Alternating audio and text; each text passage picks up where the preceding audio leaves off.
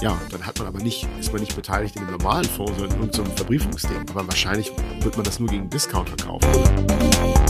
Hallo und herzlich willkommen zur Conflict of Interest Matrix, der Podcast über Luxemburg, Leben in Luxemburg und die Fondsindustrie. Hallo Nick. Hallo Stefan, vielen Dank für das Intro. Wie fandest du die Lumpi gestern? Äh, fand ich super. Ähm, sehr viele, ja, also äh, was mich sehr gefreut hat, ist, war ja dank dir oder dank den Lumpi-Organisatoren, dass mehr als 50 Prozent äh, oder ich glaube sogar 60 oder 70 Prozent aus nicht-Luxemburg gekommen sind, was in Luxemburg ähm, ungewöhnlich ist, weil natürlich sind es oft bei den Events, die man hier hat, sind es in erster Linie Luxemburger, dann ist es immer fast wie ein Family and Friends Treffen, dass man alle wieder sieht und sagt, wie geht's, was machst du? Und wir, äh, wir verabreden uns zum Lunch. Sollen wir noch zwei, drei Varianten aufnehmen, Stefan, weil wir rekorden das hier natürlich genau. vor der Lumpi und genau, dann das zweite ist, das, das Feuer ist ausgebrochen. wir können das wieder rausschneiden. Nee.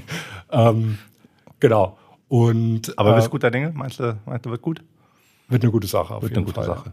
Ja. Das kriegen wir hin. Ich habe relativ viele Beschwerden gehört gestern Abend, dass es kein Dessert gab äh, beim Panam. Ja, ja, deshalb. Profis lassen ja das Dessert weg. Also ich sage ja auch, unser prominentester Gast und Speaker, ich ja. glaube, da verraten wir nicht zu viel, der lässt auch das Dessert ja. weg. Und andere, äh, habe ich auch gelesen, was ein, ein Lifehack wäre, ich glaube, der, der, der Wolfgang Krupp von Trigema macht das auch, äh, der dass der das Dessert davor ist. Mhm. er sagt, dass es danach eben wieder den Blutzuckerspiegel hochmacht und dann die ganze Verdauung gestört okay. ist. Also auch da äh, kann ich dich weiter beraten bei, dein, bei äh, unseren Ernährungstipps. Okay. Was ist sonst noch passiert die letzten paar Wochen? Haben wir schon länger nicht mehr gesprochen. Jetzt ähm, der Tonus, den haben wir ja verändert auf zweiwöchentlich, weil die Leute nicht hinterherkommen mit den Folgen. Genau, die Fahrt von Trier ist anscheinend immer noch zu kurz, dass man alle ähm, Folgen entsprechend hören kann. Deshalb alle zwei Wochen. Ja, im letzten ist halt äh, praktisch neues Jahr. Jetzt gehen die ganzen Reportings wieder los. Jetzt reporten wir ein halbes Jahr, was wir das letzte Jahr gemacht haben. Geldwäschebehörde ist in Frankfurt. Das war, glaube ich, so eine ja. der Hot News. Glückwunsch nach Frankfurt. Das bringt einen Finanzplatz voran. ähm, 500 Arbeitsplätze in, in Frankfurt. Ne, die europäische Geldwäschebehörde. Die europäische, genau. Am, AMLA. Ich weiß nicht, wofür AMLA steht, aber das können wir vielleicht gleich auch noch auflösen. Das können wir gleich auflösen. Genau, und sonst machen wir halt hier, ähm, ist viel Audit, wie immer. Äh, ein paar neue Kunden, die merken, okay, sie müssen dieses Jahr noch Projekte. Du verkaufst es richtig gut, du bist total enthusiastisch, sehe ich schon. Ja, doch. Äh, ich bist nicht so der wieder vor. Das ich wie die letzten zehn Jahre. Man denkt immer so nach dem 31.12., jetzt geht ein neues Jahr, ein neues, neues, und eigentlich ist ja wieder der, der gleiche Turnus mit immer ein paar Überraschungen, aber ähm, am Ende ist es Business as usual. Und genau, ein paar ähm, Lumpi steht an, die BAI, Konferenz steht an im April, können wir auch sagen, die BAI AIC. Ähm, genau. Sonst noch Events? Nö. Nee. Genau, du hast den äh, Podcast ja vorgestellt als den Podcast über Luxemburg und die Fondsindustrie. Wir haben ja einen speziellen Fokus auf Private Markets und ähm, ich glaube, es gibt eine Kanzlei, an der kommt man in Deutschland nicht vorbei, wenn man über Private Markets äh, im Allgemeinen oder Private Equity im Besonderen spricht, die gewissermaßen die Private Equity Landschaft auch maßgeblich mitgestaltet hat. Insofern sind wir sehr froh, dass wir heute auch einen prominenten Vertreter äh, von Pöllert und Partner mitgebracht haben. Herzlich willkommen, Tarek Madini. Hallo, freue mich sehr, hier dabei zu sein im Podcast auch. Und ja, äh, liebe Grüße an ähm, Stefan und Nick und, ähm, und alle die Zuhörer. Ähm, ja, freue mich auf den Podcast. Ja, die äh, einzige deutsche Magic Law Firm im Vorbereich, kann man das so sagen? Ich das also habe ich noch nie gehört, aber das klingt gut. Also das ähm, ähm, sollten wir wahrscheinlich übernehmen als das der erste Interessenkonflikt. Oder, oder, oder, oder, oder tritt jetzt YPOC und Orbit und die ganzen äh, Boutiquen. Ja, die, die, die sind ja auch äh, natürlich, und mit denen arbeiten wir ja auch, auch mit anderen zusammen, mit Clifford, mit Linklaters.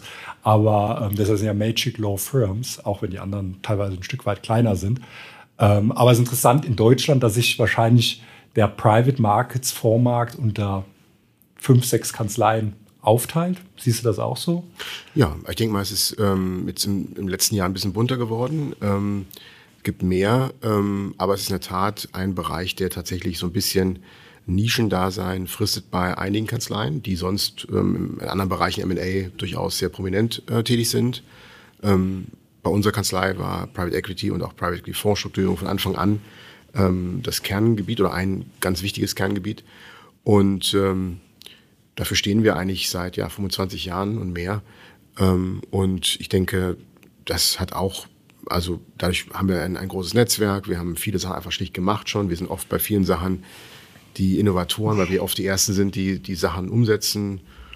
Ähm, als Beispiel nur, wir haben, wir waren vielleicht, wir hatten mehrere kleinere Beispiele auch gehabt, aber wir hatten zum Beispiel bislang den, den größten Continuation Fonds in Deutschland gemacht. Ähm, ähm, und ähm, ja, das sind so Beispiele, wo man denkt, ähm, wo einfach aufgrund der, der langjährigen Erfahrung, die wir haben, tatsächlich auch man dann uns vertrauen bei innovativen Projekten. Und warum kann man das nicht? Also klar, du sagst, es ist ein bisschen bunter geworden, auch äh, wie Orbit oder YPOC, die ähm, genau, die, die, teilweise neu gegründet wurden oder vor ein paar Jahren, die sich auch gut entwickelt haben, sehr spezialisiert in dem Bereich sind. Aber warum kann eine, zum Beispiel andere, die groß im M&A-Bereich sind oder US-Kanzleien, warum sind die nicht so präsent in Deutschland, obwohl sie im angelsächsischen Raum sehr präsent sind? Warum ist es nicht möglich, einfach ein Team abzukaufen und dann da loszustarten? Braucht man da interdisziplinäre Fähigkeiten oder braucht man einfach einen Fuß in der Tür? Ist einfach der Name? Ich glaube, denkbar wäre das schon. Und ähm, im, im, Kleinen hat man das gesehen, dass, dass doch auch ein paar amerikanische Kanzleien, ähm, zum Beispiel Deckard oder, oder Goodwin Proctor, auch einzelne Personen geholt haben oder zum Teil kleinere Teams. Ähm, ich glaube, so eine Fälle gab's. Ähm, ich glaube, was, was sicher richtig ist, dass man eine kritische Masse braucht, ähm, um auch wirklich ähm, ähm, in vielerlei Bereichen die Themen abzudecken. Also wir haben je nachdem, wie man das sieht, also irgendwo zwischen ja, ungefähr zehn Partner, die sich ausschließlich mit, mit dem Fondsgeschäft beschäftigen. Und dadurch hat man ähm, nicht nur insgesamt ähm, eine große Expertise, sondern auch in, in fast allen oder eigentlich in allen Bereichen eine sehr tiefe Expertise. Ähm, egal welches Thema hochkommt, gibt es einen, der sich noch ein bisschen besser auskennt. Und ähm, wenn man jetzt nur ein, zwei Partner hätte, dann würde man das nicht in der gleichen Form abdecken können. Ähm, es ist schon so, dass in London auch viele britische Kanzleien gar nicht mal unbedingt das so ähm, vertieft haben. Also ich will jetzt gar nicht so sehr über die Wettbewerber reden, aber wenn man zum Beispiel Freshfields nimmt, mhm. ähm, die haben natürlich auch Fondsanwälte, aber im Vergleich jetzt zu der Stärke, die sie im M&A haben, haben die nichts Vergleichbares. Also weder in London noch in Deutschland. Und, ähm, und andere Kanzleien, ähm, zum Beispiel Debevoise oder Kirkland, ähm, Proskauer, die hatten natürlich von Anfang an sehr viel mehr diesen Bereich äh, Private Equity gesehen ähm, auch in den USA gab es zum Teil Boutiquen, also zum Beispiel bei Proskauer ist das Team so um 2000 herum oder in dem Dreh 2004, glaube ich, von, von, von der Kanzlei Tester Hurwitz. Das war eine Boutique-Kanzlei, ähm, insbesondere mit, mit Stärke auf, auf Venture Capital Fonds. Ähm, die ist damals, das ganze Team ist quasi gewechselt zu Proskauer.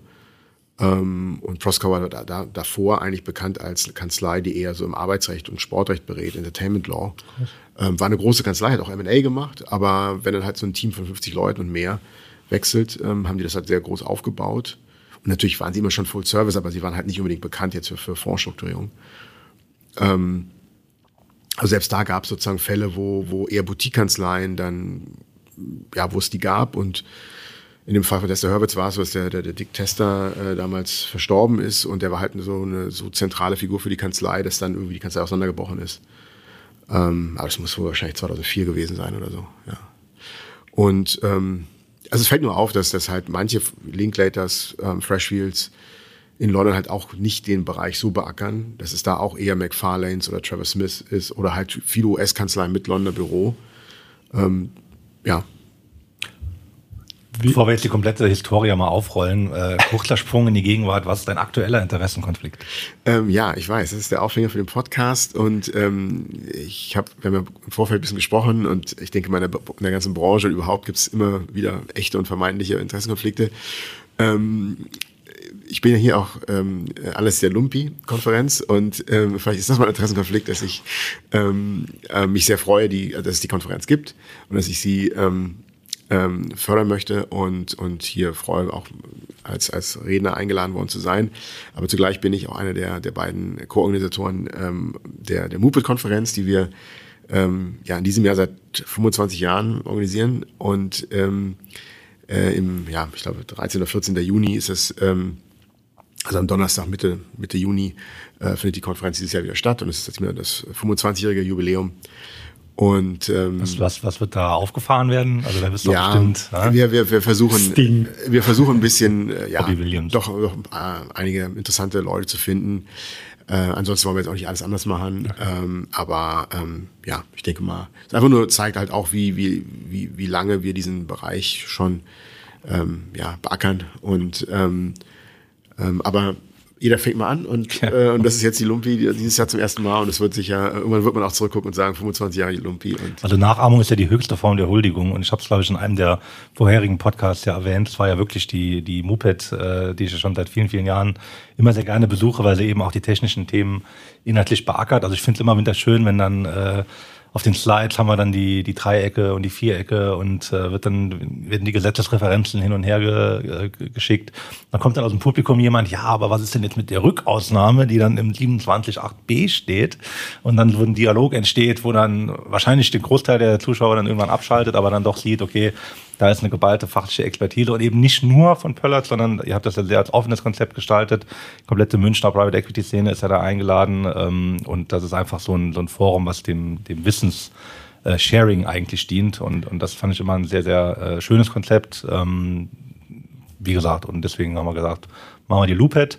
Das fand, glaube ich, Pöllert nicht so gut. Wir wollten uns nicht mit den Anwälten anlegen. Und ich glaube, mit Lumpi haben wir da ein ganz gutes Branding irgendwie auch entwickelt, was das auch äh, entsprechend abgrenzt. Ja. Aber so ein bisschen den Spirit mittransportiert. Insofern freue ich mich auch sehr, dass du ähm, zugesagt hast, als Speaker zu kommen, jetzt auch für den Podcast.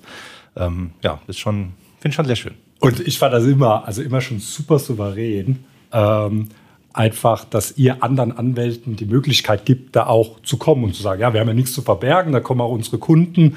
Und das war auch die Idee äh, bei der Lumpi, dass auch andere sagen, also wenn hier eine Haug, eine Universal, eine Apex, die teilweise auch kommen, kommen vorbei, wir haben auch nichts zu verbergen, lass einfach ein gutes Event machen, einen Austausch machen, die Industrie voranbringen.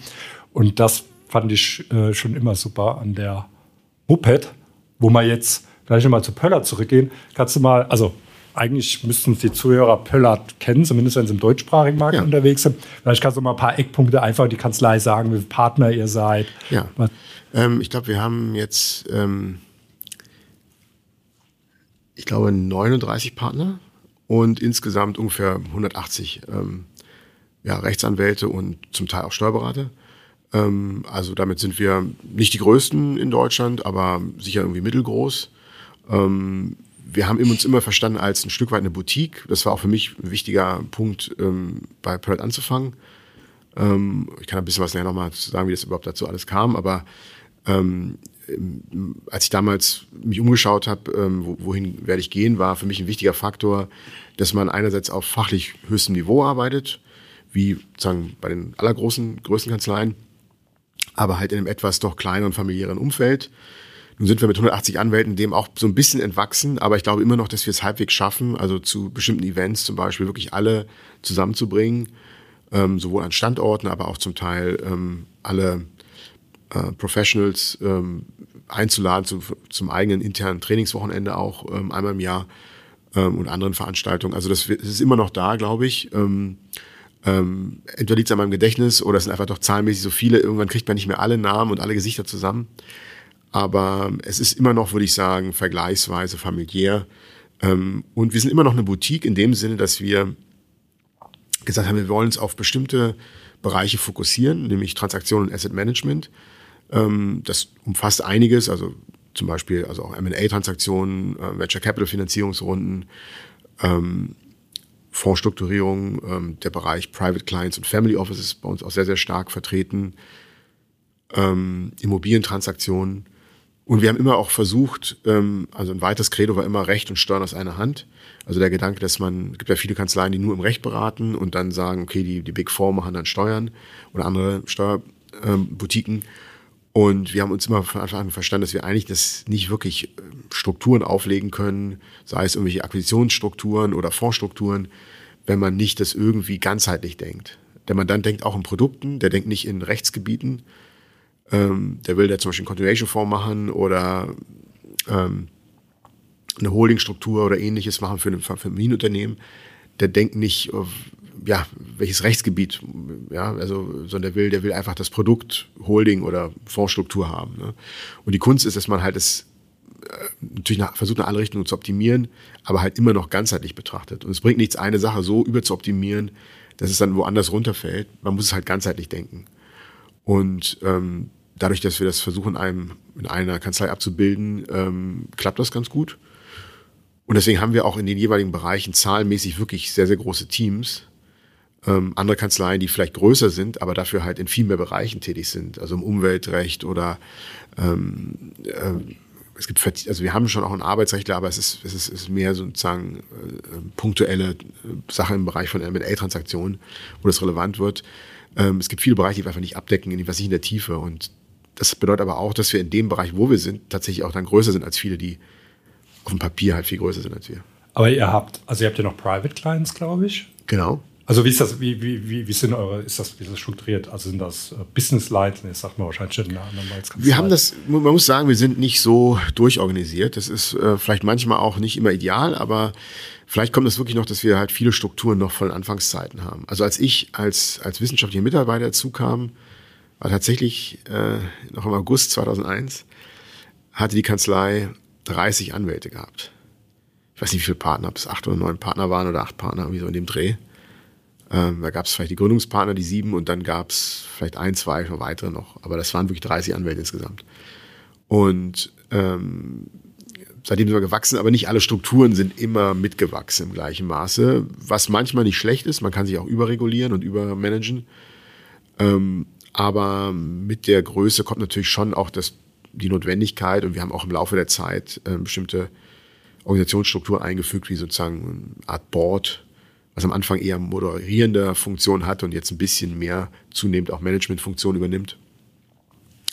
Und wahrscheinlich kommen noch ein bisschen, ja, vielleicht weitere Ebenen dazu, aber das ist einfach eine Frage der, ähm, wie, ja, wie schnell man, oder einfach mit der zunehmenden Größe muss man ein bisschen anpassen, nachjustieren. Ähm, von, den, von den Service Lines, ähm, also wie gesagt, wir haben eigentlich versuchen wir es unter die Kategorien Transaktionen und Asset Management zu tun.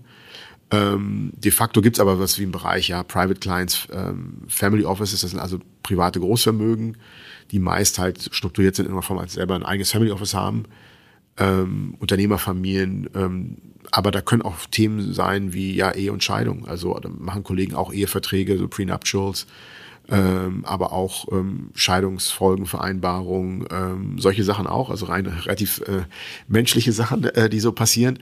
Ähm, das ist sicher auch der Bereich, wo die Kollegen fast am breitesten arbeiten, einfach weil, weil das Leben einfach so viele breite Sachen mit sich bringt. Ähm, und ähm, ja, das ist sogar vielleicht ja der Bereich, wo, wo am ehesten Privatpersonen Mandanten sind. Ansonsten sind es natürlich meist Institutionen und Unternehmen. Ähm, und ich sage, das ist auch Transaktionen, umfasst halt nicht Unternehmenskäufe, M&A, Private Equity-artige Transaktionen, sondern auch äh, Real Estate, M&A aber auch da zum Beispiel bei Real Estate nicht nur Transaktionen, sondern auch Projektmanagement okay. äh, und sozusagen äh, Etablierung von, von neuen äh, Immobilienstrukturen und ähnliches. Aber die Gründungsgeschichte, das war, dass es schon eher aus dem M&A kommt, oder? Es, ja, M&A und Fonds, also es, es war schon, schon, so. Weil ich denke mir so 2001, ähm, ich meine, der Fonds, der war im Zweifel ja dann auf Jersey, Guernsey oder was auch immer. Nein, es da gab es da schon Strukturen, dass man sagt, nee, da hat man eigentlich schon in Deutschland entsprechendes Know-how gebraucht. Doch, doch, doch. Also es gab schon, ähm, also es, gab damals sowohl schon ähm, deutsche Investoren, die im Ausland investiert haben und verstehen wollten, wie, wie funktioniert sowas. Das ist immer noch ein großer Teil unseres Geschäfts, ist sozusagen die Investorenberatung. Ähm, und das geht meistens Ausland, aber natürlich haben wir zunehmend auch, auch deutsche Fondsstrukturen, äh, wo, wo Investoren investieren. Ähm, ich glaube, dass die dass Herr Pöllert selber schon zum Teil schon wirklich, ich meine sogar wirklich bei den allerersten Fondsstrukturen noch in, bei anderen Kanzleien früher tätig war, bei Redler Raubach und ähnlichen äh, äh, Kanzleien. Ähm, also ich glaube, er war dann zwischendurch nochmal bei Baker äh, und McKenzie, aber, aber eigentlich sind viele von den Gründungspartnern sozusagen bei, bei Redler Raubach gewesen, ähm, was ja auch so eine legendäre ähm, Steuerboutique war in, in München damals. Wie ist die? Redler Raubach, okay. Betzenberger. Ähm, was dann später Oppenhoff und Redler war und was dann später mit Linklaters gemerged ist. Was, was war der erste Fonds? Kann man das so weit zurückführen, dass man sagt, das war die erste GmbH und Co. KG, die dann wirklich Private Equity gemacht hat? Ich vermute, dass, also das war wirklich noch, bevor die, bevor es Pöllert gab, ich glaube, das war so Techno Nord und sowas. Ähm, das muss wahrscheinlich sogar noch in den 80er Jahren gewesen sein. Okay. Ja. Und ähm, es gab dann ähm, die haben, später, dann, die haben dann so 60% Carry rausgenommen und so, weil es keiner verstanden hat. Und ähm, ja, ich meine, das kam natürlich dann später mit, mit KKA. Also ich glaube, diese 8% ähm, Hurdle und, und 20% äh, Carry, das ist tatsächlich eine KKA-Erfindung okay. gewesen aus den 80er Jahren. Ähm, also vielleicht mit, liege mit Tech und Norden der Datierung ein bisschen falsch, aber das war, glaube ich, einer tatsächlich der ersten Fonds, der noch vor ähm, vor der Pellert-Gründung okay.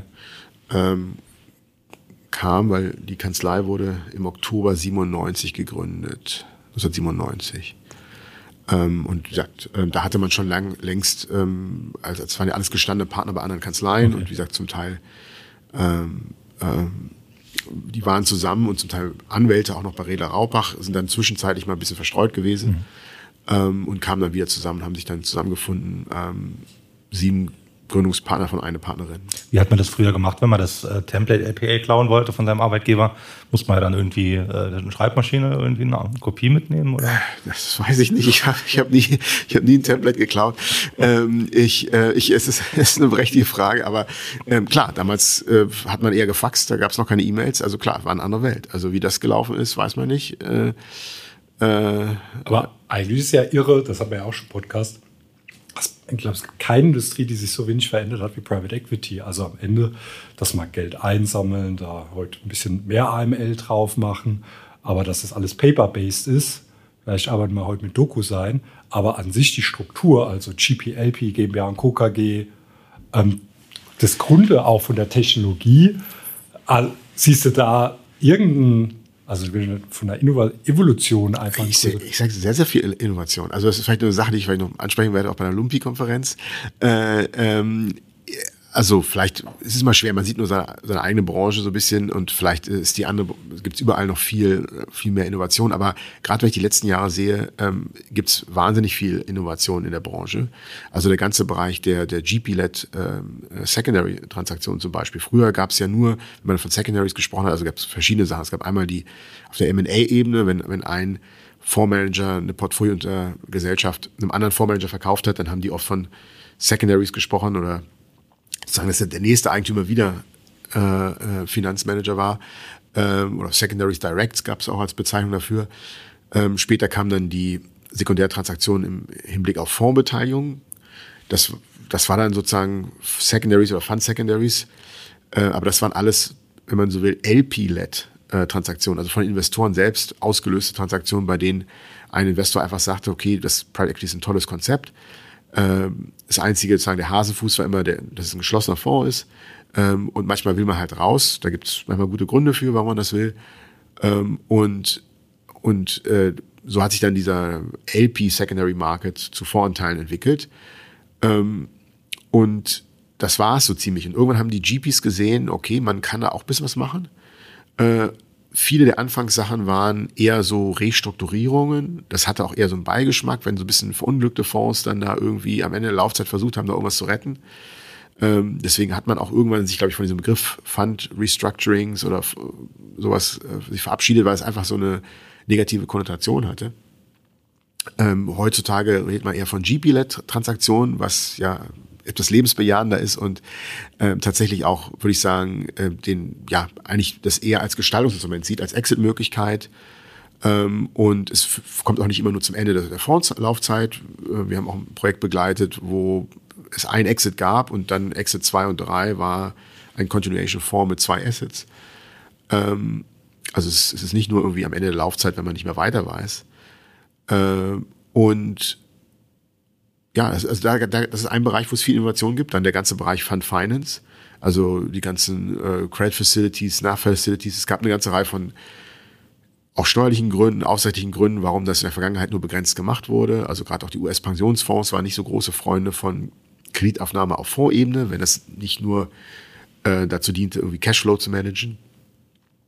Das hat zugenommen ein bisschen, zumindest ja, ähm, auch GP-Stake-Transaktionen, das also ähm, bestimmte spezialisierte äh, Investoren wie Die Capital oder äh, ähnliche äh, Peter Sill Anteile kaufen an, ähm, an Fondsmanager-Einheiten. Äh, der ganze Bereich der Börsengänge, IPOs von, von Fondsmanagern, also die Blackstones dieser Welt, KKA. Äh, auch das ist ja jetzt zwar nicht mehr das allerneueste Phänomen, da das, also der Blackstone-Börsengang war, glaube ich, so irgendwie im Mai 2007. Das war für mich so ein bisschen der Höhepunkt und danach kam die Finanzkrise so ein bisschen, ja. Ähm, äh, und auch da die Party zum 60. Geburtstag von Steven Schwarzman äh, war, glaube ich, auch äh, so ein bisschen gefühlt sozusagen. Warst du da? Ich war nicht da, nein, nein. Ich war nicht da. nein, genau. Aber ich habe ich hab natürlich, äh, das wäre schön gewesen. Aber Elefanten hab, reingeritten. äh, genau, ähm, das, das, das wäre der Traum gewesen, auf einen Elefanten reinzureiten und Elton John singt. Nein, aber es war, ähm, ich glaube, es war tatsächlich, ähm, was man aus der Yellow Press gesehen hat, eher ein rauschendes Fest und zugleich aber auch so ein bisschen ähm, vielleicht ähm, ja die Hybris irgendwann, dass man vielleicht irgendwie, dass einem irgendwann die Sicherung durchbrennt, wenn man äh, die Bodenhaftung verliert. Aber dann ging es ja erst richtig los mit Private Equity, oder? Ich meine, das war ja höchstens so eine kleine Zäsur und dann, dann hat es ja eigentlich erst richtig angefangen genau, eigentlich zu brennen. 10, 15 Jahre, also im europäischen Markt. Aber das, was du gesagt hast, diese Innovation, ist das wirklich Innovation oder ist es nicht das, was wir einfach nachholen in Europa, in Deutschland aus den USA? Also gerade was auf Ja.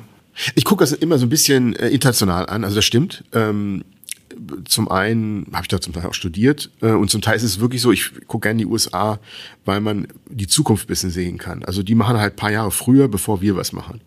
Das war zum Beispiel bei den GP-Transaktionen so, auch bei den, ähm, das wird auch jetzt so sein bei den, bei den äh, GP-Stake-Transaktionen, also wo Leute Anteile kaufen an Fondsmanagern. Das gibt's, das gibt's praktisch noch kaum. Asset Manager M&A gibt's so ein bisschen. Ähm, ähm, aber man kann immer so ein bisschen in die Zukunft gucken. Und ich habe tatsächlich eher die internationale Perspektive, weil ich oft auch ähm, Investoren begleite, die ähm, äh, in ausländische Fonds investieren. Ähm, also nicht nur sozusagen deutsche Fondsstrukturen auflege, ähm, sondern immer auch äh, ja, die, die Investorenseite gesehen habe. Und das ist halt meist dann international gewesen. Und deswegen habe ich immer versucht, die Sachen zu sehen, auch wo man Anregung, Inspiration bekommt. Also das stimmt schon. Also Deutschland ist jetzt nicht selber innovativ, aber es muss es auch, glaube ich, gar nicht sein. Ähm, ja, es wäre natürlich schöner, aber aufgrund der Größe der Asset Management Industrie in Deutschland sind wir kleiner und mit der Größe kommen natürlich auch andere Ideen, muss man sagen. Und was siehst du so Trends aus den USA noch kommen? Also, du hast gesagt, dieses äh, GP, MA, äh, was man ja auch hier jetzt vereinzelt schon ähm, sieht. Also, Alpha Associates ist ja gerade gekauft worden ähm, und auch andere. Aber zum Beispiel CRM, die sind ja von Permira aber da quasi nicht als Asset Manager, sondern im Fonds. Also das ist immer so manchmal, wenn ich so die Pressemitteilung lese, bin ich mir nie so sicher, ob jetzt ein anderer Asset Manager die kauft, weil er sagt, ja. ich mache immer nur Private Debt, jetzt kaufe ich mir mal einen Private Equity Manager, damit er nachher ein, ein größeres Produkt wird. Und ich glaube aber bei Pamira war es so, die haben es tatsächlich als Portfolio Company gekauft, einen Manager. Ja, genau, das ist auch was, was ich manchmal. Ist das ist dann nicht eigentlich auch einfach der ist. Genau, es kann im Einzelfall mal dazu kommen. Ähm, das ist sicher vielleicht auch ein ungewöhnlicher Fall ähm, wie gesagt, es gibt die, die, Spez die spezialisierten Anbieter, die versuchen wirklich nur so zum Teil zehn Prozent Anteile zu kaufen an den Managern. Auch das gab es in den USA schon häufiger, zum Teil sogar auch Calpas, also der Pensionsfonds in Kalifornien, auch sowas äh, gemacht. Ähm, also nicht nur wie Die Capital oder ähnliche. Ähm, das hat damit zu tun, zum Teil, dass einfach die Fonds älter sind, damit die Gründer auch näher dabei sind, irgendwann Exit, an Exit zu denken. Und viele wollen natürlich schon auch irgendwie das Brand, was sie haben, monetarisieren. Also sie haben was aufgebaut, ähm, wollen vielleicht auch noch ein paar Jahre verbunden bleiben mit der Firma, aber haben natürlich die Möglichkeit, wenn sie einen Teilverkauf machen, 10% verkaufen oder sowas, Cash zu generieren, ähm, Exit zu haben, verbunden zu bleiben, aber auch durchaus nochmal eine spezielle Kompetenz sich zu holen, was, was ähm, Unternehmensnachfolge anbelangt, weil man, ich glaube, das sind alles gute Manager, die sind aber sehr schlecht im Loslassen. Ja? Und das auf die nächste Generation zu übertragen, ist ja bei uns auch, bei unseren Gründungspartnern auch nicht immer einfach gewesen in der Kanzlei, dass man dann loslässt und ähm, der nächsten Generation das dann ermöglicht. Die sind alle noch drin, oder? Ähm, na, das, also kommt auch jeden Morgen. Äh, also es gibt einige, auch Herr Pöllert, ähm, die, die sehr fleißig arbeiten, aber, aber zum Beispiel als im, im neuen Status als, als Off-Council, seit einigen Jahren schon auch ich verstehe das auch. Das ist, ähm, man hat Freude daran. Also für viele Leute war es halt nicht nur ein Job, sondern es war halt wirklich eine Berufung, nicht nur ein Beruf. Und ähm, das ist natürlich auch meist ein anderer Rat, den man gibt. Da blättert man nicht mehr wahrscheinlich in letzten, letzten Verästelung vom Gesetz, sondern es ist oft strategischer Rat. Und ähm, die älteren Pater, die so ein bisschen am Ausphase sind, die würden dann auch tendenziell eher beraten, einige wenige Mandanten, die sie halt, mit denen sie lange verbunden sind äh, und, und mit denen man lange Beziehung hat und, und die halt auch wirklich gerade diesen, diesen strategischen Rat schätzen und wo man auch vielleicht aufgrund der speziellen ähm, Kenntnis über die Jahre auch die, deren Unternehmen gut versteht und kennt. Ähm, das heißt, man ist auch nicht so leicht ersetzbar, also auch verständlich, dass die Mandanten auch schwer loslassen.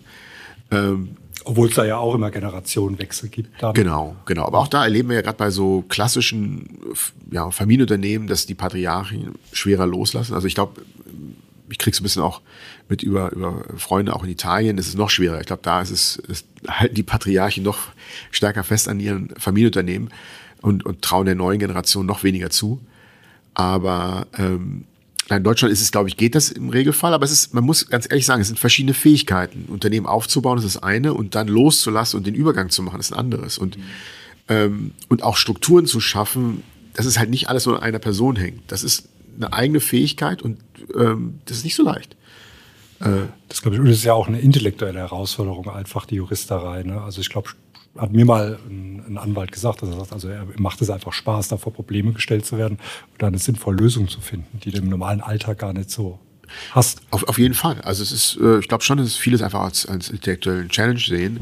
Und äh, ja, was ist die Alternative? Rosenzüchten hätte man früher in Großbritannien gesagt, aber äh, also ich glaube, das heißt, dass manche Leute einfach sagen, solange sie körperlich fit sind und viele sagen auch, ich glaube, es ist einfach, es hält sie auch fit und körperlich, geistig fit. Und äh, wer weiß, wie man abbauen würde, wenn man zu Hause auf der Couch sitzt und, und Fernsehen guckt. Ne? Fun Fact, ich habe ja mal eine Vorlesung von Reinhard Pöllert gehört in Münster. Ja, genau. Genau. Äh, das macht er wahrscheinlich nicht mehr, oder? Ähm, ich weiß nicht, ob er es immer noch macht. Also er hat es lange, lange also Zeit gemacht. 15 Jahre her, glaube ich. Äh, ich habe tatsächlich, äh, als ich zu Pöllert kam, wie gesagt, das war im August 2001, äh, war es so, ich kam gerade frisch aus den USA wieder, ich hatte da in LM gemacht, äh, ein Jahr in Connecticut und habe dann noch ein Jahr in der Kanzlei gearbeitet. Und kam nach Berlin zurück, äh, wo ich auch geboren bin und hatte damals überlegt, äh, ja, ich wollte irgendwie eine Kanzlei suchen, die ja auch so Venture Capital-artige Sachen macht, weil ich in den USA ein Jahr in dem Bereich damals gearbeitet hatte. Und da gab es nicht viel, gab es Weidnauer und dann gab es Pellert und das war es so ziemlich. Bei der Asa super free mit Venture Capital in Deutschland. Ja, aber das gab es damals schon. Es gab schon. Also, äh, hieß wahrscheinlich anders. Doch, doch, doch, das hieß schon so. 2001 war da wahrscheinlich gerade oder? Das war doch gerade alles am Das war genau, das war so ein bisschen das Problem. Ich kam auch, das war auch ein bisschen in den USA das Problem. Ich, äh, äh, ich kam dazu, aber dann gab es halt den Boom und dann den Bust, also sozusagen von, von der Dotcom-Blase, die geplatzt ist. Ähm, aber dennoch war das äh, äh, im Bereich, den es gab. Und mir wurde auch gesagt, dass es eigentlich Venture Capital damals eher München war, ein Münchner Büro von Pellert. Ähm, aber man würde was anderes machen, würde eher so ein bisschen Vorstrukturierung machen, aber auch in dem Bereich Private Equity Venture Capital. Und ob ich nicht an sowas Interesse hätte. Ich war wissenschaftlicher Mitarbeiter, wollte eigentlich noch promovieren, das hat dann am Ende bis heute nicht geklappt. Vielleicht mache ich das eines Tages noch zu Ende. Das ist meine unveränderte Beethovens Zehnte. Ähm, aber äh, dann war es so, dass äh, ich gesagt habe, ja, es klingt spannend. Ich hatte damals bei den Venture Capital Transaktionen USA immer gesehen, dass alles immer so Limited Partner Strukturen sind. Irgendwie die Investoren, die da was kaufen, alles Limited Partner. Und ich habe es irgendwie nicht verstanden, warum das gibt es überhaupt eine Limited Partnership, weil so das Pendant der KG, die habe ich sonst nicht so im Alltag gesehen, so in meinem normalen Alltag, nicht an, beruflichen Alltag, sondern man trifft halt immer nur GmbHs ungefähr. Brauereien sind oft KGs und so Getränkehändler irgendwie. Ich weiß auch nicht, woher das kommt. Aber ja, historisch gab es wahrscheinlich ab und zu mal so Sachen, aber ansonsten habe ich das wirklich kaum gesehen gehabt. Aber es war halt international auch üblich. Und dann irgendwann habe ich dann auch verstanden, dass man halt sagte, okay, man hat die Investoren, man hat die Targets und man will zwischen die Investoren und die Targets einen Fonds stecken und der Fonds soll eigentlich steuerlich Nullum sein, einfach damit die Leute genauso gestellt werden, als ob sie direkt investieren in die underlying Targets. Und man will das Know-how des Managements bündeln mit dem Geld der Investoren. Dazu braucht man irgendwas, ein Vehikel, ein Konstrukt, das es bündelt, aber durch die Bündelung soll nicht eine weitere Besteuerungsebene kommen. Und da gibt es halt in Deutschland nicht viel und ähm, international nicht viel. Ähm, und es sind halt Personengesellschaften, die historisch halt eigentlich fast überall auf der Welt, ich glaube Frankreich nicht und Ungarn nicht oder so, aber fast überall eigentlich transparent behandelt werden. Und äh, vor dem Hintergrund machte das auch plötzlich Sinn alles. Äh, nur damals, als ich in den USA war, bevor ich zu Perth kam, hatte ich das nicht verstanden gehabt hat auch gar kein Steuerrecht gemacht. Und das eine der ersten Sachen, deswegen komme ich drauf, äh, war, dass die Kanzlei sagte, wir hatten jetzt gerade irgendwie eine, eine Büroerweiterung gehabt. Damals war man noch in der Friedrichstraße 200 in Berlin und äh, da hatten gerade irgendwie Räume, die man untervermietet hat, hat man dazu bekommen, aber die wurden noch zu Ende ausgebaut und es gab gar kein Büro für mich. Deswegen haben wir gesagt, okay, wir schicken dich erstmal, und du hast auch gar kein Steuerrecht gemacht, wir schicken dich erstmal zu einem Steuerkurs nach Münster. Und ich hatte noch keine einzige Stunde für die Kanzlei gearbeitet. War ziemlich beeindruckt, äh, weil das erste, was sie gemacht hatten, äh, gesagt haben, okay, muss zwar, ich war wissenschaftlicher Mitarbeiter, aber der Plan ist, da anfange, nicht äh, Anwalt. War noch gar kein Anwalt, ich war, hatte das erste Examen erst gehabt. Äh, und die haben mir gesagt, ja, also wir zahlen dir äh, so eine Jugendherberge, so ein Zimmer da, wir zahlen dir die Zugfahrt nach Münster und dann nimmst du teil an zwei Kursen. Das eine war so ein Einführungskurs, International Taxation an der Uni Münster und dann gab es so einen Advanced-Kurs. Und der eine war eine Woche und der nächste halt die nächste Woche drauf oder zehn Tage oder so. Und dadurch habe ich dann im Juli diese Kurse besucht und dann im August, ich glaube 6. August oder so, dann angefangen. Und ein gesamtes Steuerwissen kommt jetzt aus diesen zwei Wochen. äh, so ungefähr. Ich sag, den Rest habe ich jetzt. Ich habe immer gesagt, den Rest habe ich auf dem Flur aufgeschnappt. Okay. Äh, äh, ja, ich habe es tatsächlich nie wirklich studiert. Okay, aber du hast nachher auch steuerlich beraten, oder? Äh, ja, das ist jetzt. Äh, ich glaube, ist doch ja, ich, ich, fürchte, ich, fürchte, ich, ich fürchte, nein. Ähm, Coaching nennt man das ja heute. Das ja also ich habe ich hab, ich hab natürlich, ähm, ja, ich berate immer noch steuerlich ähm, zum Teil. Ähm, es ist im Laufe der Zeit immer mehr Aufsichtsrecht geworden ähm, und Gesellschaftsrecht, aber ähm, ja, der Hintergrund ist einfach der, dass, dass wir sehr spezialisiert beraten und dass ich mir diese Sachen angeeignet habe. So ich mir auch neue Sachen aneignen muss, die jeden Tag passieren. Also ähm, Datenschutzgrundverordnung gab es auch noch nicht, als ich Student war. Ne? Und so eine Sache muss man sich ja irgendwie auch zum Teil aneignen. Bist du da Spezialist? Nee, bin ich leider nicht. Oder zum Glück nicht, wie, wie man sieht. Also le leider, weil es wahrscheinlich viel zu tun gibt, aber, aber zum Glück nicht, weil es wahrscheinlich ja nicht so das schönste Rechtsgebiet ist. Ähm, aber was ich nur sagen will, also wir müssen immer noch dazu lernen und ich habe vieles gelernt. Aber tatsächlich, weil ich das nicht so förmlich gelernt habe, sage ich halt manchmal so äh, eher witzelnd, dass das alles, was ich gelernt habe, auf dem Flur aufgeschrieben okay. Ja gut. Das ist ja, ich kenne viele Berufsträger, wo man denkt, okay, die sollten auch nicht beraten. Insofern äh, ist, glaube ich. Ja, ich hoffe, dass man das bei mir nicht denkt. Aber, aber äh, äh, ja. Nein, aber ich glaube, es, ähm, man muss seine Grenzen kennen. Also es gibt Sachen, wo ich, wo ich einfach wirklich nicht äh, was weiß, aber ich weiß zumindest, jetzt muss jemand fragen. Ja. Aber was machst du so in deinem, also äh, Beratungsalter? Machst du so Fund Formation oder bist du eher auf der LP-Seite oder weil es das Aufsichtsrecht berätst du AFMs oder GPs überwiegend, die nach Deutschland kommen? Ja, also eigentlich eine ganze bunte Mischung. Also ich habe früher sehr viel mehr auf der Investorenseite beraten bei Fondsinvestments. Das war eigentlich früher, würde ich sagen, so zwei Drittel der Sachen. Daraus hat sich dann zum Teil ein Stück weit aus logischer Konsequenz dann irgendwann auch diese Sekundärtransaktionen äh, entwickelt, weil ja, die haben halt nicht nur neue Fonds ähm, neue Fonds investiert. Sie haben auch irgendwann auch ihre Fondsbeteiligung verkauft. Ähm, und die ersten Sachen gingen dann so 2008, 2009 los. Und ähm, ich glaube, die erste, erste größere Portfoliotransaktion habe ich dann so 2010 gemacht. Sieht man aber auch halt, wie lange das zurückgeht. Und ich habe auch da mehrere Veröffentlichungen noch aus der Zeit, so 2009, 2010. Du machst auch diesen Invest Europe Kurs, ne, für Secondaries. Genau, den habe ich auch ins Leben gerufen. Ähm, den leite ich zusammen mit Paul Koffel von äh, Collar Capital, die ja sozusagen eigentlich der der, der Jeremy Collar war ja sozusagen der erste, der das so wirklich institutionalisiert als Chance gesehen hat, ähm, diese Investments zu machen, irgendwann in, ich glaube, 90er Jahren noch. Äh, oder ja, Anfang 2000ern. Ähm, und ja, der Paul Koffel, äh, mit dem mache ich das zusammen in, in, äh, mit Invest Europe, zweimal im Jahr. Äh, das ist auch ein ganz guter Kurs, kann ich nur empfehlen. Äh, bis dann gab es immer den gleichen Kurs, zweimal im Jahr. Jetzt machen wir es so, dass wir im März ähm, einen Online-Kurs haben. Das ist der Einführungskurs, das ist der alte Kurs. Und es wird am 3. Oktober einen Advanced-Kurs geben. Der Einführungskurs war schon relativ advanced, aber jetzt gibt es nochmal mehr Case Studies, bisschen okay. tiefergehend und äh, lohnt sich in jedem Falle. Verlinken wir gerne in den Show Notes. Auf jeden Fall. Ich würde gerne nochmal USA-Thema zurückkommen. Das fand ich ganz spannend. Äh, siehst du da noch Trends, die jetzt in den USA schon wabern oder schon längst sind, die jetzt nach Deutschland kommen, der Strukturierungs- oder auf der Investmentseite? Es gibt immer wieder kleine Trends. Also zum Beispiel, was man häufiger sieht, äh, Anfragen, äh, auch wenn das vielleicht nicht immer genau eins zu eins bei uns funktioniert, aber es gab, glaube ich, Mitte 2022 eine Regelung oder Änderung, äh, Regelung äh, im Bereich von Versicherungen in den USA und wie die praktisch bestimmte Sachen mit Risikokapital oder mit, mit, mit reguliertem Kapital äh, hinterlegen müssen. Ähm, also es gibt diese Rated Note Feeders, also es ist ein normaler Fonds, der, bei dem man einen Fonds macht, eine Fiederform auflegt, der dann statt einer normalen äh, Limit Partnership Beteiligung oder Equity Beteiligung an dem Feeder Vehicle eine Note ausgibt, ähm, die dann idealerweise geratet werden sein sollte. Das klingt aber gerade so, als hätte da Deutschland was exportiert nach den USA. Also das äh, kommt mir jetzt nicht so ganz unbekannt vor. Es, es, es, gibt solche Strukturen so ähnlich auch hier, ähm, aber es sind oft in der Regel eher Parallelstrukturen ähm, weil man tatsächlich zum Beispiel dann in die ähm, Anlageverordnung, in die Nummer 10 da rein möchte. ähm, ähm, statt zum Beispiel Fonds, der nach 13b äh, ist oder, oder nach einer anderen Nummer. Einfach mal sagt, man hat vielleicht in der ähm, für die Nummer 10, also diese Verbriefungsvehikel, hat man vielleicht noch mehr Platz. Und es gibt einige Versuche, manchmal sowas zu machen.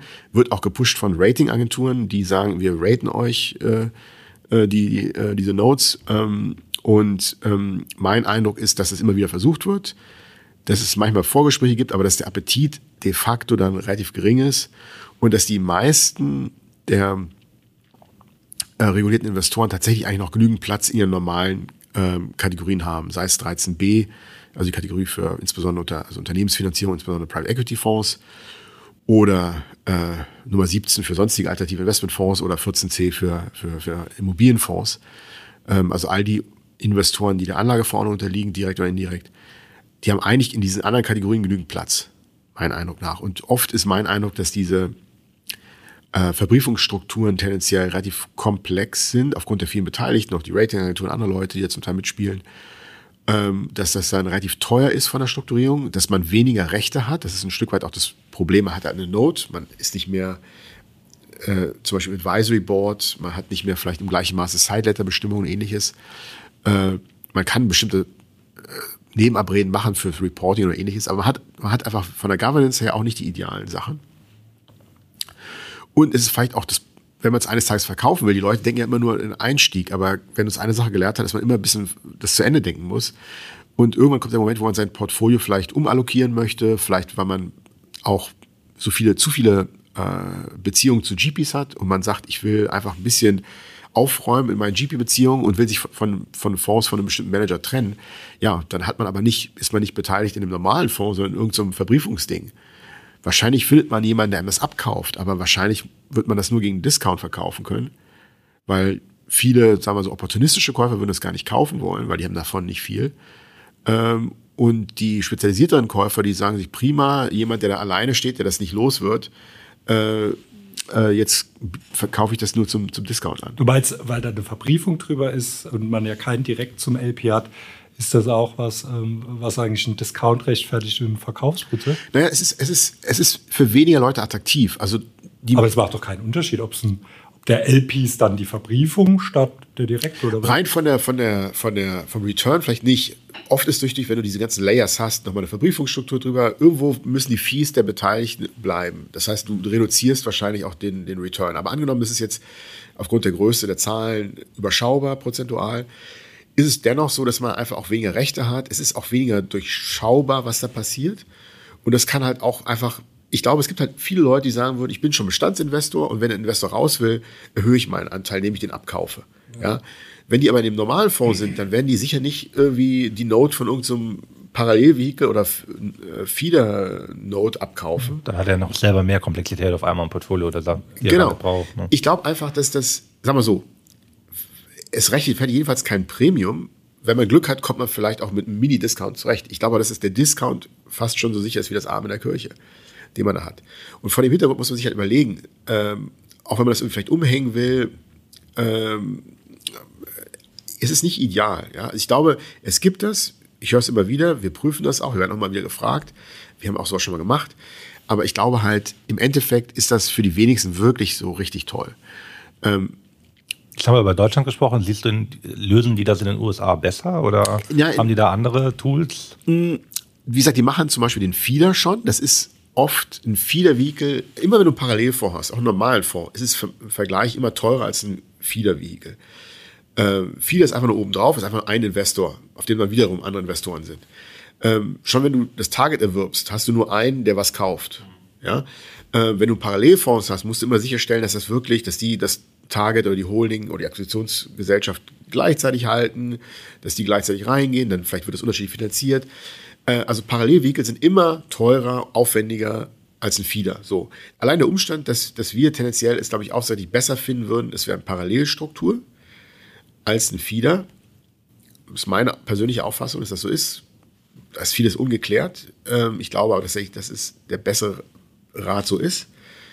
Äh, haben die Amis schon einen Vorteil, weil in, äh, tatsächlich ist es so, dass die äh, für, für amerikanische Versicherungen reicht ein normaler reicht dann mal der Feeder aus, der dann eine Note begibt. Also man muss nicht als Parallelstruktur machen. Und es muss auch nicht formal ein Verbriefungsvehikel sein und ähnliches. Ja? Okay. Äh, es könnte einfach schlicht eine Note sein, die bestimmte Kriterien erfüllt. Ähm, und ja, aber das ist zum Beispiel ein Punkt, wo man plötzlich angesprochen wird und ähm, genauso gab es eine Zeit lang immer Anfragen, weil es, glaube ich, in Frankreich irgendwelche Lebensversicherungs, sozusagen, sozusagen kapitalgedeckte Lebensversicherungsprodukte gab, die man auch versucht hat ähm, äh, zu vertreiben. Und da gab es auch Anfragen immer wieder, geht das aufsichtsrechtlich auch in Deutschland? Es sind tatsächlich, muss man sagen, oft die Ausländer, die großen Asset Manager, die da eine Idee haben, die sehen was in einem anderen Land und versuchen das in Deutschland auch zu machen. Und am liebsten hätten sie natürlich ein, eine Struktur, die sie überall ausrollen können. Ja. Aber wir stellen halt regelmäßig fest, ganz so funktioniert es halt nicht in Deutschland, weil es andere Regeln gibt und ähm, oft ist dann leider der Rat, auch wenn wir versuchen kommerziell zu denken und sagen, ja, wir würden ja gerne einen anderen Rat geben wollen, wenn es anders geht, aber wenn es halt nicht geht, aufsichtsrechtlich, können wir nicht sagen, macht so wie in Frankreich oder so oder macht so wie in den USA. Ja. Glaubst du, also wird ja immer gesagt, bei Deutschland so ein paar, ähm, mal nett und vorsichtig ausdrücken, ein paar Unwägbarkeiten gibt, Gewerblichkeit versus Vermögensverwaltung, VET-Thema, das ein bisschen gelöst ist, aber irgendwie auch nicht, wie man hört. Ähm, ist das wirklich ein Blocker für ausländische Investoren? Also wenn das ein großer ist, ich rede jetzt nicht vom, vom HNWI, der jetzt mal da 500.000 investiert, aber ein großer, das ist doch dem, der findet einen Weg, wenn der investieren will, oder? Oder ist das wirklich für einen Fondsstandort, sagst du, es ist wirklich nachteilig? Es gibt schon eine ganze Reihe von Regeln, wo man sich wirklich fragt in Deutschland, warum muss das so sein? Was ist wirklich der Mehrwert? Ähm, und in anderen Fällen wird es anders gelöst. Ja, da können wir die Sachen mal durchgehen. Ich denke an viele Sachen. Also die Umsatzsteuer war, war so ein Ding. Ja, das war durchaus nachvollziehbar, wenn man sich die Umsatzsteuersystemrichtlinie anguckt. Auch als der Amateur, der ich bin, der das nur am Flur hört, äh, ist es so, dass man, äh, dass es da bestimmte Definitionshoheiten gibt, die, obwohl es ja harmonisiert ist, äh, sagen die die Umsatzsteuer in Europa, gab es bestimmte Definitionshoheiten der Länder, die konnten sagen, was ist ein Investmentvermögen äh, im Sinne der, der Richtlinie da. Und Deutschland hat es einfach als einziges EU-Mitglied anders gesehen. Ja? Und hat es auch anders gesehen halt bei diesen alternativen Investmentfonds als bei den USITs. Ja, wo man sich auch fragen kann, was ist da wirklich der Sinn und Zweck? Warum ist das so? Wir haben aber auch andere Bankprodukte. Also es gibt einfach im ganzen Finanzbereich lauter Ausnahmen vom, vom, äh, von Umsatzsteuer. Es macht durchaus Sinn, das auch bei diesem Produkt zu machen.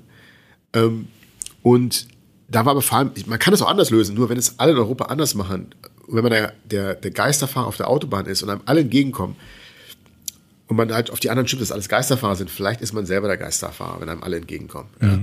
Und ähm, das war, ich glaube, Umsatzsteuer so ein Thema. Und es war vor allem halt, ähm, jetzt sage ich mal was Ketzerisches, wo man wirklich langsam auch den, es war, wir hatten ja so viele verschiedene Finanzminister gehabt. Also ich überlege gerade, wir hatten Herrn Eichel gehabt, äh, das ist noch ein bisschen länger her, aber zum Beispiel, diese, das vergessen die Leute, dass diese ganzen 8b-Regelungen kamen unter äh, Rot-Grün und Hans Eichel. Ne? Das Schachtelprivileg war, vom, war von unter Rot-Grün ist das eingeführt worden? Ja. So spät war das. Ja. Und das, das, ähm, das war damals das Stichwort Aufbrechen der Deutschland AG. Ja. Und ähm, ähm, das war, glaube ich, jetzt im Nachhinein ein großer Erfolg. Also muss man sagen, da hat äh, damals die rot-grüne Regierung ähm, vieles gemacht und es war sinnvoll. Gab es aber auch viele, die gesagt haben, schrecklich, wir, wir haben vorher ein anderes System gehabt und jeder Systemwechsel gibt immer Leute, die am alten System äh, äh, festhalten wollen, aber ich glaube, es hat sich bewährt und jetzt würde keiner mehr zurückgehen wollen. Ja. Ähm, so, und jetzt überlege ich, also der Hans Eichel hat mir gehabt. Dann irgendwann, diese Umsatzsteuerthemen kamen 2007, 2008 hoch. Das Schäuble? Äh, äh, zum ersten Mal. Ähm, davor hat man gesagt, das ist nicht äh, Leistungsaustausch, sondern Leistungsvereinigung. Gab es auch Rechtsprechung. Und irgendwann kam, glaube ich, 2007 dann irgendwie ähm, ein BMF-Schreiben. Was war Steinbrück war wahrscheinlich da. Der hat doch Abgeltungssteuer eingeführt, oder? Das war doch 2009. Oder war das die Steinbrück? Muss ja irgendwie ja, gewesen sein. Das kam dann 2009, genau, aber davor war noch tatsächlich noch die, diese Umsatzsteuerthematik, ja, äh, wo man plötzlich halt gesagt hat, nee, jetzt fällt doch plötzlich Umsatzsteuer an. Sie hat davor das die Finanzministerium und auch die Rechtsprechung auch anders gesehen, ja. Ähm, so, seit dem Zeitpunkt hatten wir eigentlich bis jetzt 15 Jahre plus äh, Rechtsunsicherheit gehabt. Und das hat natürlich dem Standort schon enorm ge äh, geschadet, weil es halt definitiv auch 19 Prozent mehr Belastung war. Das hängt damit zusammen, dass Fonds typischerweise, jedenfalls klassischerweise, als holdingartige Struktur nicht als Unternehmer im Sinne des, der, der Umsatzsteuerregeln angesehen werden. Also auch wenn die Finanzverwaltung an anderer Stelle manchmal versucht, das Ganze als gewerblich zu machen, als Unternehmer des ähm, Umsatzsteuerrechts waren sie nach der EuGH-Rechtsprechung nicht, so, so dass es halt eine Definitivbelastung war, wenn Umsatzsteuer anfiel. Ähm, und da war man halt, wie gesagt, alleine. So. Und ähm, da gab es immer wieder Versuche, neue Gesetze, neue Auslegungen, immer wieder im Laufe der Jahre. Und wie gesagt, egal ob Herr Schäuble, Herr Lindner, wer auch immer da war, äh, es war halt lange Zeit, ist nichts passiert. Äh, oder nur punktuell und dann spätestens auf der Verwaltungsebene hat man es wieder so eng gefasst. Man hätte es auch, auch als diese Wagniskapitalausnahme da kam, auch das hätte man positiver äh, äh, fassen können. Ähm, aber auch da, Steuerrecht Manchmal wird mit Steuerrecht gelenkt. Man kann sich aber auch nicht auch fragen, ob das eigentlich der Sinn und Zweck ist vom Steuerrecht. Ähm, man will gleiche Sachverhalte gleich behandeln und soll ungleiche Sachen nicht gleich behandeln. Ähm, man kann sich schon fragen, warum will man jetzt die scheinbar guten Venture-Fonds äh, fördern und die böse Heuschrecken Private Equity Buyout-Fonds nicht? Das mal nur als Beispiel nochmal, als ich damals aus den USA kam, gab es gerade die Dotcom-Blase, da gab es den neuen Markt, der implodiert ist. Damals waren die Venture-Leute die Bösen. Das waren die Leute, die den Leuten, den Investoren was vom, äh, vom Pferd erzählen und, und, und, alle Werte zusammenbrechen. Ja, und da, da wirkten die ganzen Buyout Private Equity Leute, das waren Leute, die haben stabil in Unternehmen investiert und die gesichert. Ähm, äh, das waren die Guten. So, was gut ist und was schlecht ist, das kann sich halt im Laufe der Zeit drehen. Ähm, und, und ja, manche der Fantasiebewertung, die es zur Dotcom-Blase gab, die gab es jetzt auch zuletzt im 2021, 2022 und deswegen sieht man auch da einen großen Einbruch bei VC. Was ich nur sagen will, ist, ich glaube einfach, dass der Gesetzgeber nicht gut daran tut, zu unterscheiden, Sachen, die eigentlich im Kern nach gleich sind, nur weil es scheinbar die guten Venture-Fonds sind und die bösen anderen. Was gut und böses ändert sich und man muss auch noch sehen, Aktienfonds gibt es auch noch. Ich, es, für mich gibt es eigentlich policymäßig keinen Grund, warum man das unterschiedlich behandelt. Vor allen Dingen, wenn das alle anderen Länder auch komplett anders sehen, hätte man sich wirklich mal fragen sollen, was bringt das? Ja. Und ich glaube, dass der Mehrwert, dass man überhaupt eine Finanzierung hat, dass äh, Unternehmensnachfolgen auch in Deutschland gesichert werden können, dass auch diese Leute hier Arbeitsplätze schaffen, mit ihren Teams in Deutschland sitzen, all das fällt weg, wenn man den Standort kaputt macht. So, das ist ein Faktor, war auf jeden Fall die Unternehmenssache, also äh, Umsatzsteuerfrage. Das war der größte Faktor, würde ich sagen. Ja, das ist hoffentlich jetzt auf gutem Wege jetzt nach, dem, nach der Gesetzesänderung. Ähm, Im Einzelfall kann es immer noch wahrscheinlich Umsetzungsthemen geben oder wenn man in Bürogebäuden ist, ist man plötzlich der Umsatzsteuerschädling, wenn man da Umsatzsteuer befreit ist und so weiter. Also es gibt Folgeprobleme, die sich jetzt stellen für manche Leute. Aber ich glaube, es ist die richtige, für den Standort, auch aus, aus Industriepolitik sozusagen die richtige Entscheidung. Das nächste ist halt die Frage der äh, Vermögensverwaltung Gewerblichkeit. Das, auch das ist ein Thema. München has entered the chat. äh, ich glaube, dass äh, äh, ich will mich auch nicht zu weit aus dem Fenster lehnen, aber ich glaube, was man sagen kann, ist, das Schöne an Private Equity war ja eigentlich immer, dass man gerade nicht Sonderregelungen hatte, sondern dass man die allgemeinen Regeln hatte, die für normale Personengesellschaften gehen. Man wollte ja nicht eine Extrawurst haben. Man, man kann sich ja, manchmal gab es ja auch im Investmentsteuerrecht, also Investmentsteuergesetz, äh, gab es ja auch Privileg bestimmte Privilegien, bestimmte Sachen, die besser behandelt werden, als wenn man es direkt hält. Das wollte äh, äh, Private Equity nie. Und ehrlich gesagt, viele der Regeln, die es da im BMF-Schreiben vom 16. Dezember 2003 gab, sind eigentlich schlechter, als man es direkt hält. Zum Beispiel, dass man eine Mindest, eine gewichtete Haltdauer von drei bis fünf Jahren hat. Als Privatanleger gab es sozusagen ähm, immer die Regeln äh, zur Frage, dass ich ähm, ähm, äh, diese Spekulationsfrist habe, ja, ähm, ursprünglich mal sechs Monate, dann auf, äh, ja, dann auf ein Jahr verlängert. Aber wenn ich was ein Jahr gehalten habe, konnte ich diese Sachen nach einem Jahr steuerfrei verkaufen. Weil ich das gleiche in einem Fonds muss ich es mindestens drei Jahre halten, durchschnittlich gewichtet. Ja? Ähm, also der Fonds und die Regeln zu BMF schreiben sind in keinster Weise sozusagen wirklich sozusagen bilden das ab, was ich als Privatperson machen würde. Die sind schon eigentlich strenger. Jedenfalls sind die nicht besser. Ja? Ähm, und eigentlich hatte Private Equity nie eine Extrawurst haben wollen. Die haben gerade, so wie es auch in den USA war, auch in den USA finden die normalen Steuerregeln Anwendung. Deswegen hat man ja so ein Vehikel genommen, wie die KG, die sonst eher vielleicht für eine Schraubenfirma war. Ähm, und ähm, für eher ein mittelstandsmäßiges Ding, nicht die Aktiengesellschaft für die großen Unternehmen und auch nicht die, vielleicht die kleine GmbH. Und ähm, ähm, man hat gerade keine extra Regeln haben wollen lange Zeit. Ja? Und, und, und ich will das immer noch nicht. Ich glaube, es ist erst der Not geboren, dass man manchmal, da kommen wir auch noch mal zum Carry-Interest-Besteuerung, dass dann Regeln kommen, die man eventuell als, als Privilegierung sehen könnte. Ja?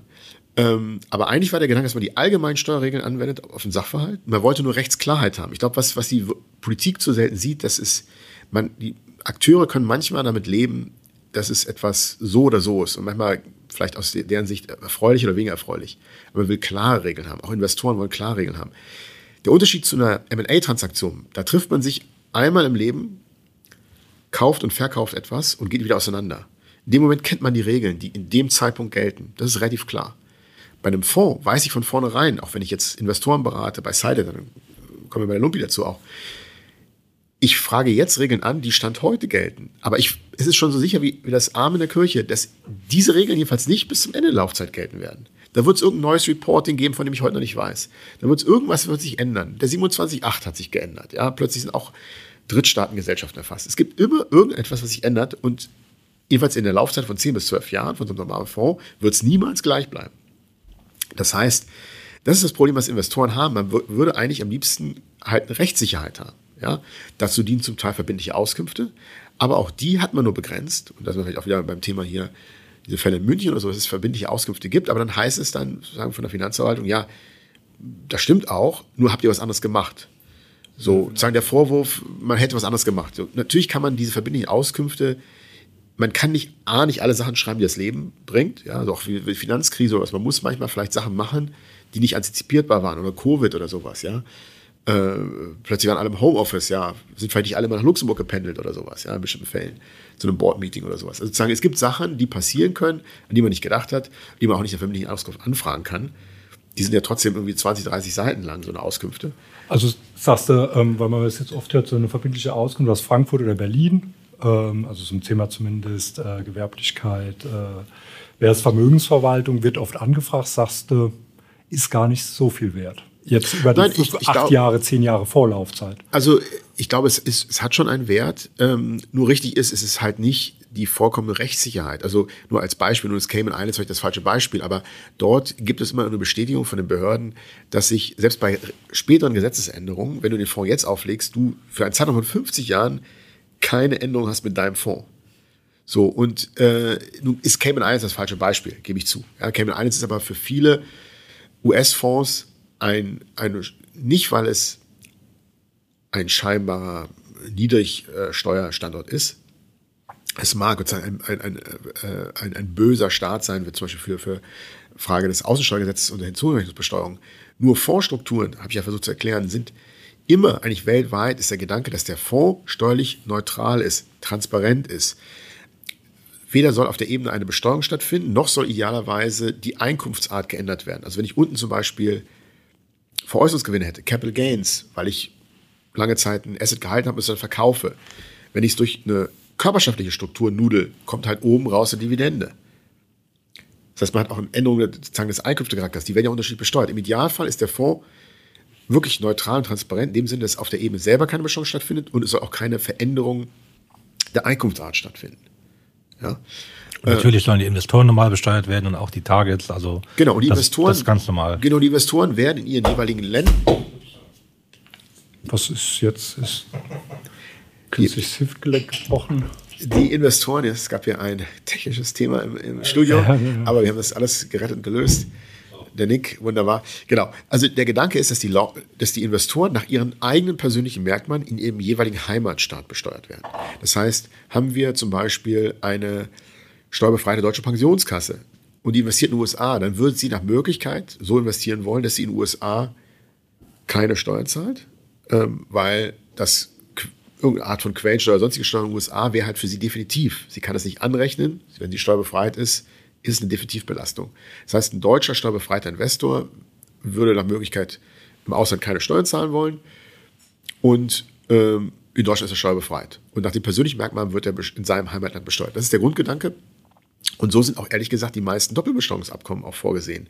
Das ist, ähm, solange es keine, keine unternehmerische Tätigkeit gibt, die irgendwie verknüpft ist mit der Betriebsstätte, ist das Besteuerungsrecht im Ansässigkeitsstaat des Investors, nicht im Quellenstaat.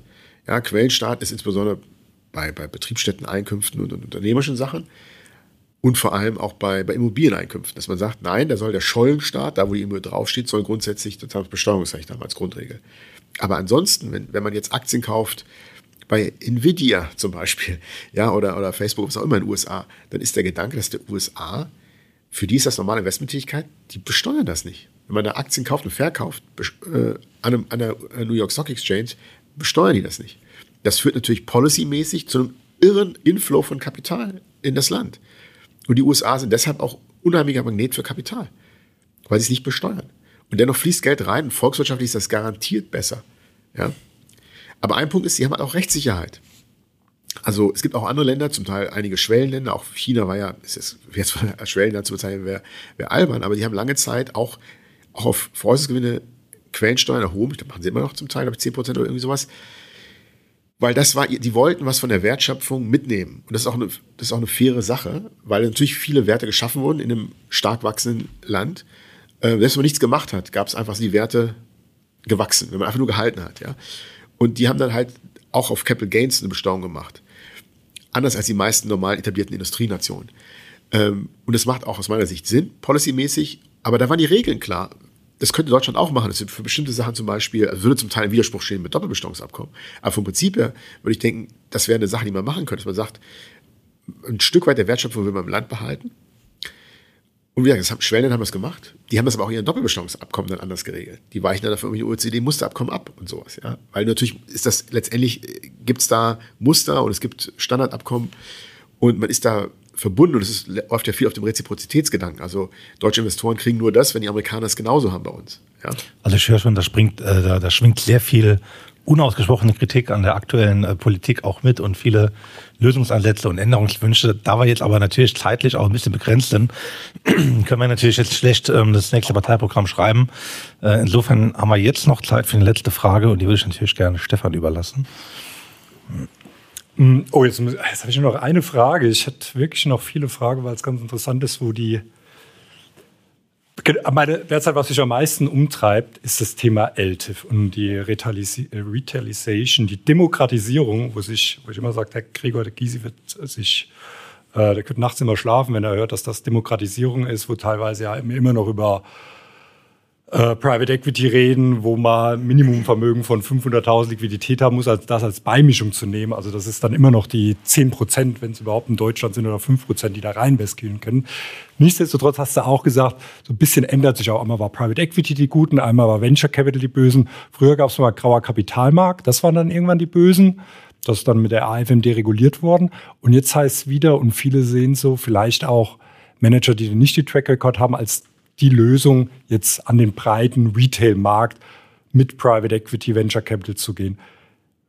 Wie, wie, siehst du das, die Entwicklung? Äh, vielleicht auch in den USA? Ja, auch da, ich meine, das habe ich alles ähm, schon früher gesehen. Es ist schön, wenn man ein bisschen in die USA guckt. Ähm, da gab es schon viel früher Ansätze, sich zu öffnen ähm, für, für Retail-Investoren. Und was dann Retail ist, das kann tatsächlich so eine Art, äh, ja, schon relativ wohlhabende Privatperson sein, vielleicht nicht, was wir klassischerweise als Retail und Kleinanleger verstehen würden, aber dass man es zumindest öffnet, ähm, da gab es schon Versuche. Und Hintergrund ist sicher, dass die ganz großen Asset Manager quasi alle Investorengruppen abgeklappert haben.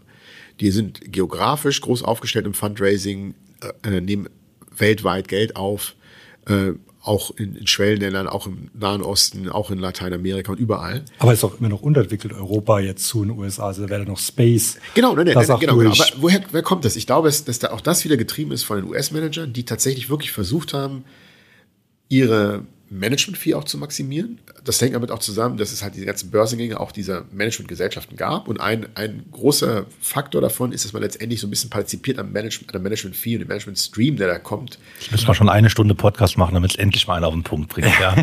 woraus ja eigentlich ankommt. Und, äh, und äh, genau. Und, äh, da, und es gibt, also auch um den Aktienkurs dieser GP-Gesellschaften zu stärken, aber natürlich auch insgesamt für sich selber. Das würden die, glaube ich, auch so ähnlich machen, bevor sie an die Börse gegangen sind.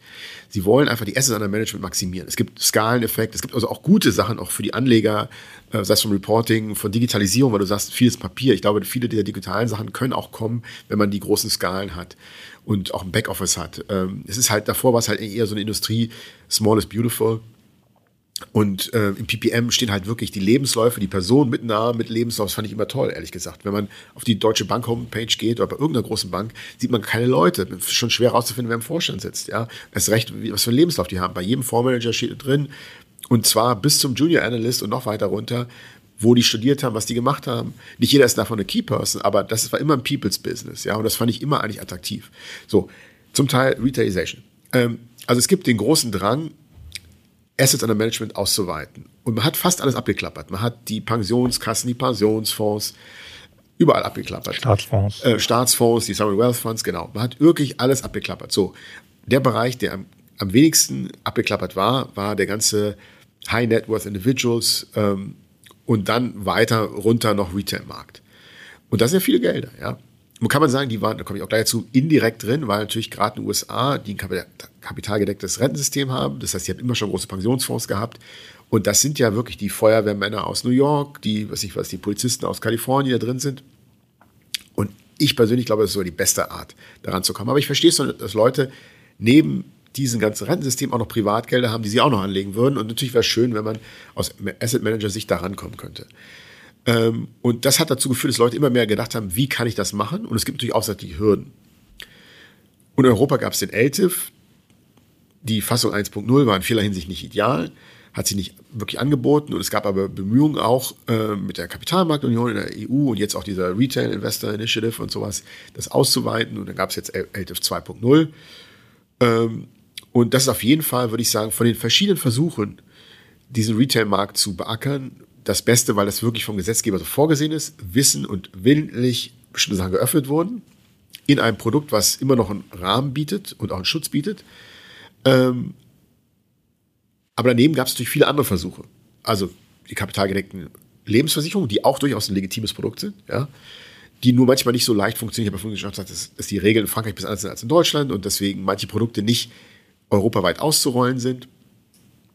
Daneben ist es so, dass im Bereich der Tokenisierung, natürlich, das ist auch so ein Innovationsbereich, versucht wird, ähm, irgendwie tokenisierten Schuldverschreibungen zu, zu machen. Da ist tatsächlich so, dass man sagen kann, das war nicht unbedingt im Sinne des Erfinders und deswegen hat die BaFin in bestimmten Fällen auch draufgehauen und zum Teil einen Verfügungs- oder Vertriebsstopp gemacht und aus meiner Sicht würde ich auch sagen, zu Recht, äh, weil einige dieser Produkte einfach nicht für diese Marke gemacht sind und ich halte es auch nicht für richtig und gut. Ähm, aber es ist auch der Versuch gewesen, ähm, auch da wieder den Retail-Markt anzuzapfen.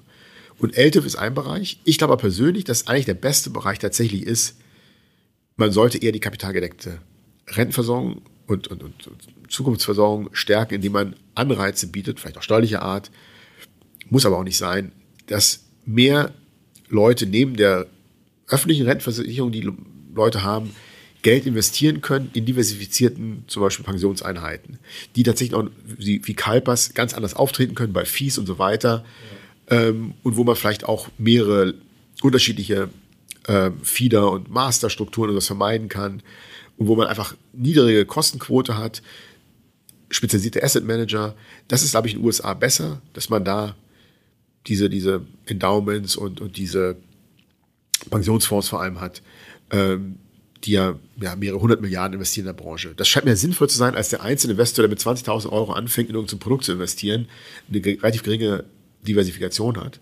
Ich glaube, das können wir so unterschreiben, weil das sind ja im Prinzip schon eure bestehenden Mandate und auch unsere. Und die kriegen dann einfach nur mehr Assets und äh, die Komplexität erhöht sich nicht wesentlich. Ich glaube, das ist definitiv ein Weg, äh, was wir jetzt zumindest mal so ansatzweise sehen, auch in Deutschland im Generationenkapital, dass da auch so ein bisschen die, die, die gesetzliche Rentenversicherung anfängt, einen leichten kapitalgedeckten äh, Anteil zu bekommen, auch wenn es nur ein Tropfen am heißen Stein ist. Ähm, aber zumindest mal scheint da zumindest mal politisch so ganz weit am Horizont ein bisschen Wille erkennbar zu sein, das auch stärker in diese Richtung zu fokussieren. Nochmal ketzerisch, also ich, wahrscheinlich nicht populär die Meinung, aber ich habe auch mal gesagt, äh, also wenn ich das, das normale staatliche Rentensystem machen würde, nicht als staatlich mit Gesetz, sondern ich würde das Ganze sagen, wir machen das Gleiche mit privatstaatlichen Verträgen, dann wäre es wahrscheinlich ein Schneeballsystem und äh, unwirksam. Ja. ja nichtig. Ähm, weil es ein Stück weit wirklich einen Schneeballcharakter ja, hat. Größte Ponzi-Scheme, glaube ich, legale in Deutschland, ja. Ähm, ich will es nicht schlecht reden, aber es funktioniert für viele Leute, aber es ist natürlich oft auch steuerfinanziert worden, weil man immer wieder ein Loch in der Topf hat und dann ist es natürlich schön, wenn ich Steuern habe, kann ich das irgendwie das Loch stopfen. Ich glaube, dass ein kapitalgedecktes System sinnvoller ist, jedenfalls zumindest als Beimischung, und dass man solche Ansätze fördern müsste. Und es gibt auch, glaube ich, zum Teil ein paar Statements der Bundesregierung, wobei gefühlt ist da wenig Linie erkennbar. Es gibt Tage, wo die das sagen und am nächsten Tag sagen die was anderes und das große Ganze, habe ich das Gefühl, sieht keiner von den Beteiligten. Und es wäre, ähm, man müsste halt ein bisschen strategischer, langfristiger denken und ich glaube, dass kapitalgedeckte Elemente auf jeden Fall sinnvoll sind. Wir beraten auch LTIF-Strukturen, ich will das gar nicht schlecht reden. Ich glaube, es ist tatsächlich eine der legitimen Varianten. Und es gibt auch Leute, die sagen, ich will das nicht mehr in irgendeinen Topf stecken, ich will vielleicht selber ein bisschen was machen. So wie Leute auch privat Aktien kaufen und wissentlich, ich habe einen Partner von mir, der kauft die ganze Zeit irgendwie von Borussia Dortmund Aktien. Der weiß selber, dass das vielleicht nicht immer die smartest Investments sind, aber wenn er Dortmund-Fan ist, also lieber Amos Veit, falls du es hier hören solltest, dann, äh, dann weißt du, was ich meine. Ähm, es gibt Gründe, warum Leute einfach sagen, ich will das machen, ähm, wissen, dass es vielleicht smartere Investments gibt. Ja? Und in einem freien, liberalen Umfeld gehört es dazu, dass Leute auch dumme Entscheidungen treffen können, solange sie erlaubt sind. Ja? Und dazu gehört auch, dass man die falschen Aktien kauft oder dass man vielleicht ein LTIF kauft, obwohl es vielleicht ein anderes Produkt gäbe, was vielleicht noch spannender wäre. Ja. Sehr gut. Sehr gut. Das ist auch ein schönes Schlusswort. Ähm, war, sehr, war sehr interessant. Auch für mich so ein bisschen, vielleicht ähm, müssen wir da mehr auch mal den Ausblick in die USA wagen, weil es immer vieles vorwegnimmt. Ähm, genau, deshalb gefreut, dass du hier warst und wir sehen uns ja morgen genau. noch zumindest. Und genau. vielen Dank für deine Zeit. Ja, sehr Spaß gemacht. Dankeschön. Danke.